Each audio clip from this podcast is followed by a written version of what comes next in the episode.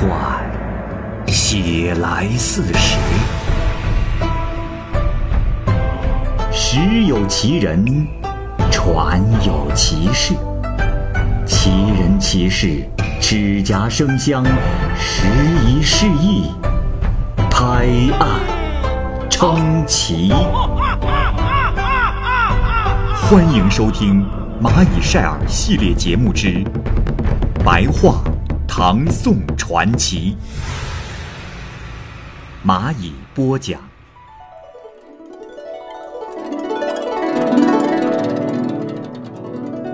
姚坤，唐文宗太和年间，有个处士名叫姚坤，此人不求当官发财，常常以钓鱼消遣。他呢，住在洛阳东边万安山的南侧，以弹琴饮酒自乐。邻居是个猎人，常常用网猎取狐狸、兔子为生。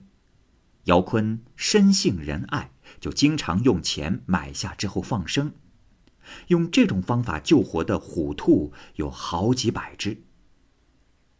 姚坤原是有一座庄园的，后来他押给了嵩山的菩提寺。姚坤就拿着这笔钱去赎买虎和兔放生。那个庄园啊，现在归菩提寺，被一个叫做慧沼的和尚管理着。此人毒辣凶狠。平时他呢，在偏僻之处凿了一口井，有好几丈深。没事呢，就往井中投入了好几百斤的黄金草，让人饮井中的水来做试验，看看发生什么变化。这一天啊，他用酒把姚坤给灌醉了，扔在了井中，上边呢又用磨盘石盖住。姚坤酒醒之后也没办法出来，饿了就只得吃黄金草罢了。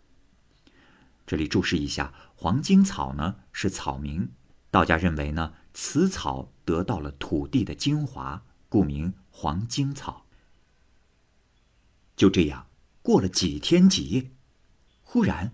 有个人在井口叫着姚坤的名字，并且对姚坤说：“先生，先生，可听得见我的声音吗？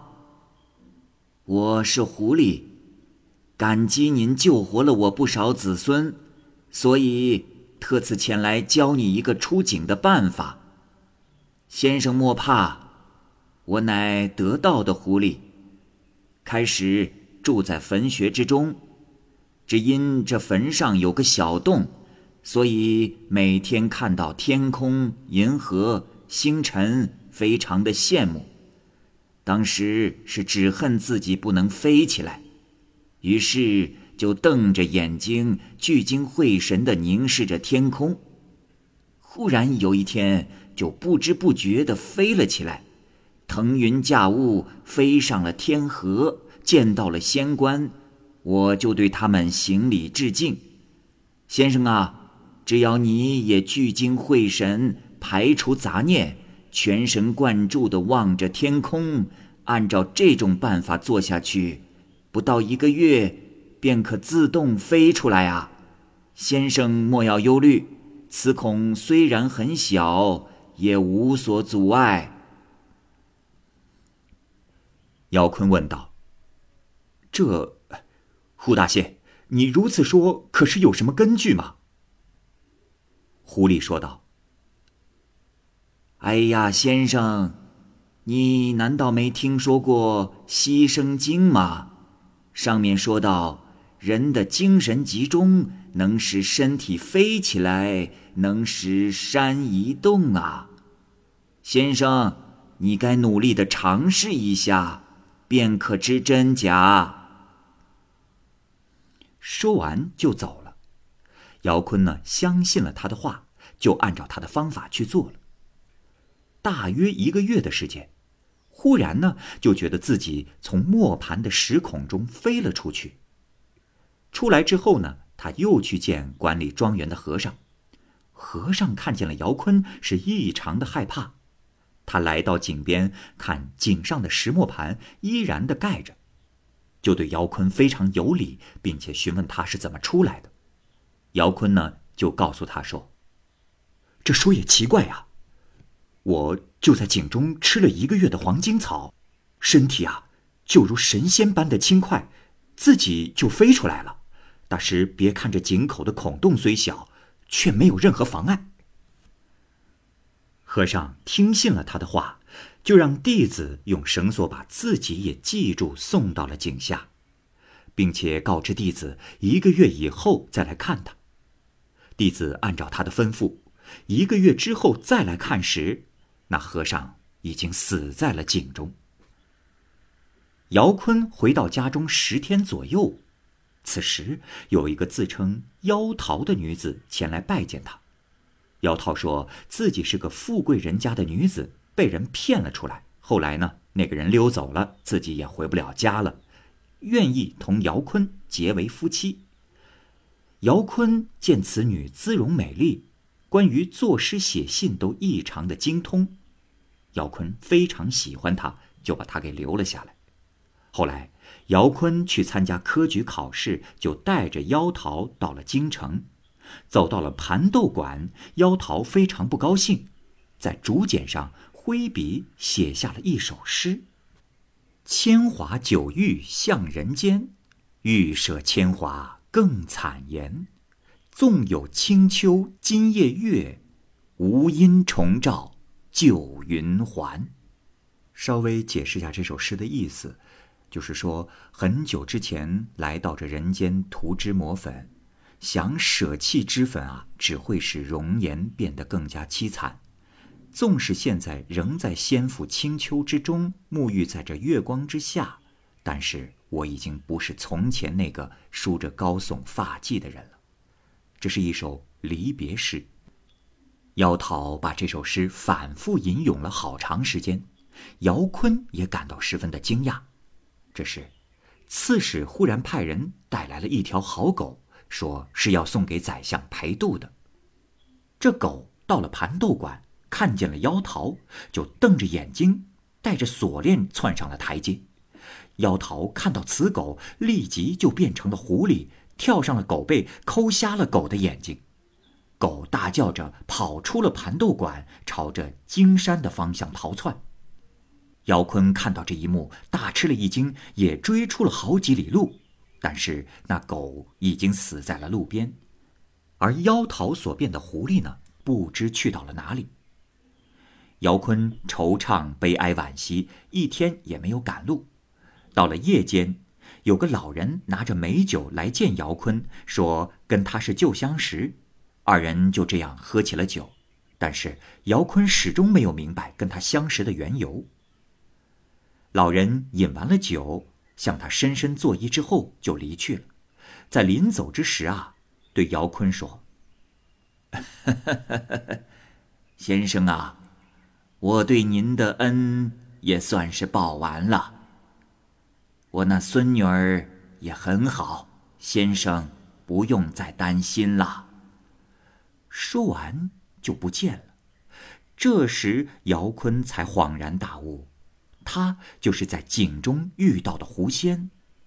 从此之后，姚坤再也没有狐狸的消息了。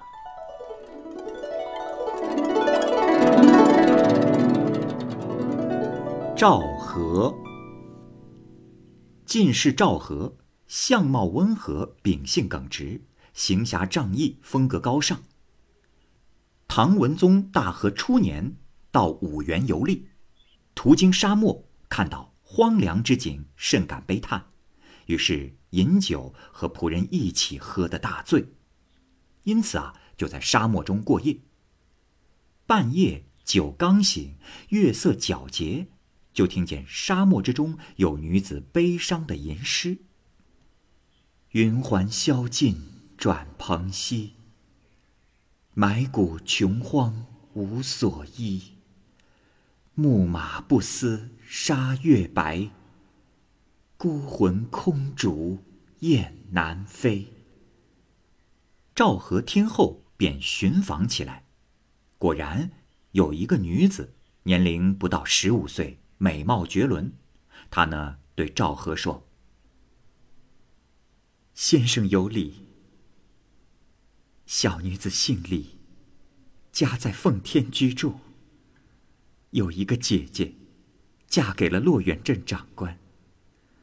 三年前，我去看望她，走到半路，被党枪所掳，劫去了我的首饰，带到此地将我打死。后来，路过的人看到，觉得可怜，就把我的尸骨埋在了沙中。我知道先生有仁义之心。先生，可否将我的尸骨带回奉天城南小李村？那儿是我的家。小女子定会报答先生。赵和答应了他的请求，又请他告诉埋尸骨的地方。女子非常的感动，流着泪告诉了他。赵和于是就收来了他的尸骨，包起来装在口袋之中。等到天亮再走。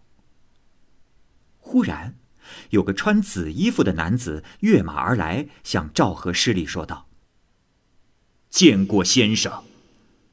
以在下观察，先生仁德讲义气，恪守信用又正直啊，连一个弱女子的请求都放在心上。先生，我也有事相求。”只是说来话长，先生可有耐心听啊？我叫李文月，是个尚书。元和十三年间，我曾守卫五原，被犬戎三十万大军从四面包围了，周围的兵力排列几十里远，他们用连弩发出的箭像雨点一样。攻城的云梯也高耸入云，敌兵打穿城墙，掘开护城河，白天晚上的进行攻击。这城中的人只得顶着门板取水，射在门板上的箭像刺猬刺那样的密集呀。当时我这城中能抵抗的强壮士兵才三千人。我就动员城中的百姓，男女老少往城墙上运土，大家团结一心，忘记了饥饿和寒冷。那犬戎在城北造了一个独角楼，高有几十丈，城内的大小事物他们看得一清二楚。我又想出条妙计，把他们的独角楼打得粉碎。这犬戎的首领感到十分的惊讶，认为是有神仙相助。后来他们又想出一计，告诉城中的人说：“这城已经被围，城中的人千万不要把房屋拆了烧火。我们已经为各位准备了烧柴。”于是敌兵就把柴草放在城墙的四周，还允许城里的人。用吊钩把柴草勾上来。有天晚上，正赶上月光黑暗，这城中的人听见四周有许多的人和马走动的声音，大家就慌了，说敌兵要在夜间攻城。这话传开之后，城里的人害怕的颤抖，是一刻也不敢安息。我就说不可能是这样。于是就偷着用铁锁把灯烛送下去一照，原来是那敌人驱赶着牛马来回走动，以此恐吓城中之人呐。我将此事一五一十的说出，士兵们才安定了下来。还有一次，城的西北角被攻破了，墙角倒塌了十几丈。这时天也黑了，外面的胡人看见了大喜，饮酒狂歌，并且说等到明天早晨即刻攻城。我于是立即下令，让五百弓箭手做掩护，又去皮子把城墙缺口掩住。一夜之间，用人工暗中修补城墙缺口，不时发出任何的声音。修好之后。把水浇在墙上。还好当时天气特别寒冷，到了第二天早晨便冻成了坚冰，冰墙闪烁晶莹，像白银一般，敌人也无法攻击了。呃，还有一次，羌人的首领竖起大将的旗帜，这杆大旗是吐蕃国君赐给他们的，就竖在五花营中。我夜间暗中掏穿了敌人的营垒，夺过大旗，飞快的返回。这众羌人敌兵看到此情此景，嚎哭起来，并且说可以归还他们之前掳走的人，来换回大旗。于是他们就把掳走的男女老少一百多人都归还了我们，我们就把大旗扔下城去，还给了他们。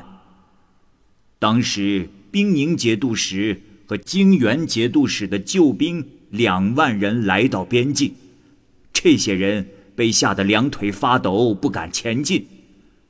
就这样，我们和敌兵对峙了三十七天。那羌族首领在离城很远的地方叩拜说：“这座城中有神将，我们不可欺辱，速速离去。”于是。就搬离撤退了，不到两夜的功夫，到达了右州。可是那右州城，一天就给攻破了，还把男女老少三万人掳走啊！先生，你可想想，若是按照当时厉害的程度来算，我保卫的这座城池，功劳可不算小吧？唉。但当时的宰相，并没有给我应有的赏赐，只是赐给了我官徽上一个事物罢了。无奈呀，我听说钟陵县的韦大夫过去建了一座堤坝，预防了洪水。三十年后，钟陵地区的百姓和按察使周公为了感激他的功德。奏请皇上给他立了一块德政碑，就高高的耸立在那里。若是我当初守城不坚决，那么城中之人早就成了羌人的奴隶，哪儿还有今天的子孙后代呀？唉，可悲呀！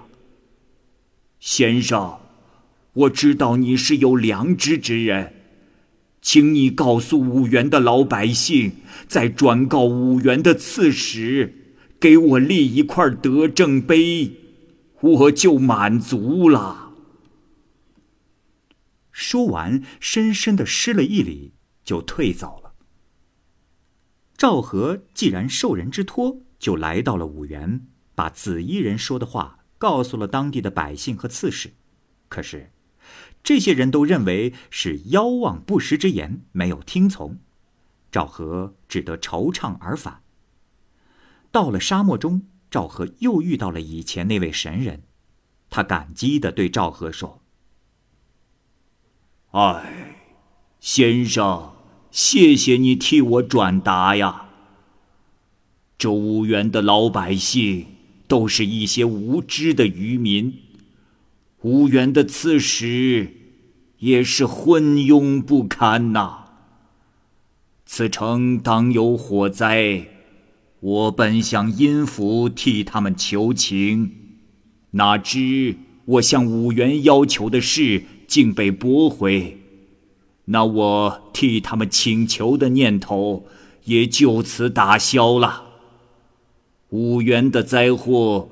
不过三十日就会来临呐。说完就不见了。那五原果然发生了火灾，日期和紫衣人说的一样，城中因为灾荒而饿死的人有上万，到了人吃人的程度。赵和带着女子的尸骨来到了奉天县，找到了小李村后，将她埋葬。第二天，在路边，赵和遇到了那位女子，前来感谢他，说：“先生，您的大恩大德，小女没齿难忘。我的祖父是贞元年间得道之人。他有《演参同契》和《续混元经》两种著作。先生若能研究通透，那龙虎仙丹，没几日就可炼成。小女子就把这两本书送给先生。赵和接过了两部书后，那女子就不见了。于是赵和放弃了考取进士的念头，开始研究书中的深奥道理。居住在少室山，修炼了一年就能把瓦块变成金宝，修到了第二年就能起死回生了。到了第三年以后，龙虎丹炼成，如果吃了这种丹药，就能超脱世俗，飞升成仙。据说，到现在还有人在嵩山。遇到过他呢。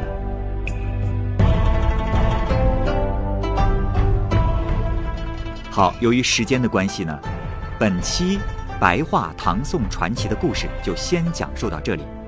也同时呢，欢迎各位朋友关注和订阅蚂蚁晒尔的其他系列故事。我是蚂蚁，我们下期节目见。